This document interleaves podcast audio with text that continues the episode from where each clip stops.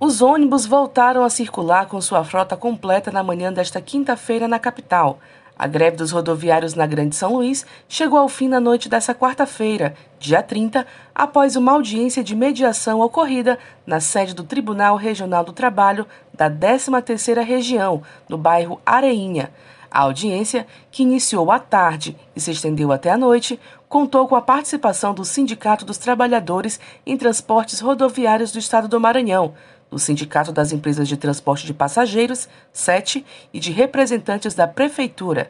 Durante o encontro, que foi conduzido pela desembargadora Márcia Andréa Farias da Silva, ficou acertado que a Prefeitura da capital vai custear o reajuste salarial dos rodoviários, o ticket alimentação e o plano de saúde, através da manutenção do pagamento referente ao cartão do cidadão, no valor de um milhão e meio.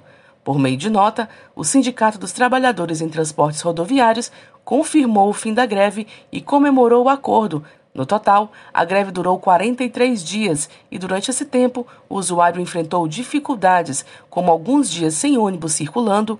Em outro momento, foi alterado para 80% da frota.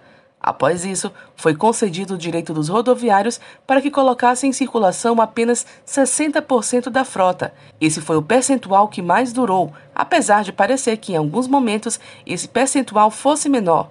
Então, a população pode comemorar.